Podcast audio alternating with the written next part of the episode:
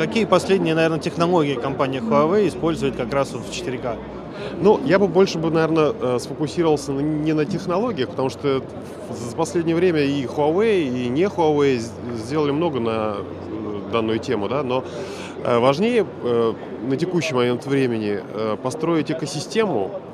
для распространения, в том числе 4К видеоконтента. И, наверное, больше всего, что интересует провайдеров, операторов, да, это а каким образом монетизировать все это дело, да, для того, чтобы э, не просто инвестировать, а для того, чтобы это э, было интересно клиенту, но это понятно, так сказать, там э, контент-провайдеры, так сказать, э, э должны об этом думать, да, ну а мы, как технологическая компания, должны думать о том, каким образом, так сказать, э, этот контент в хорошем качестве э, доставить. И в том числе Э, построить вот такие вот экосистемы, там, платформенные системы, да, для того, чтобы это было и дешево, и с хорошим качеством. И здесь, например, у компании Huawei есть хорошие наработки в плане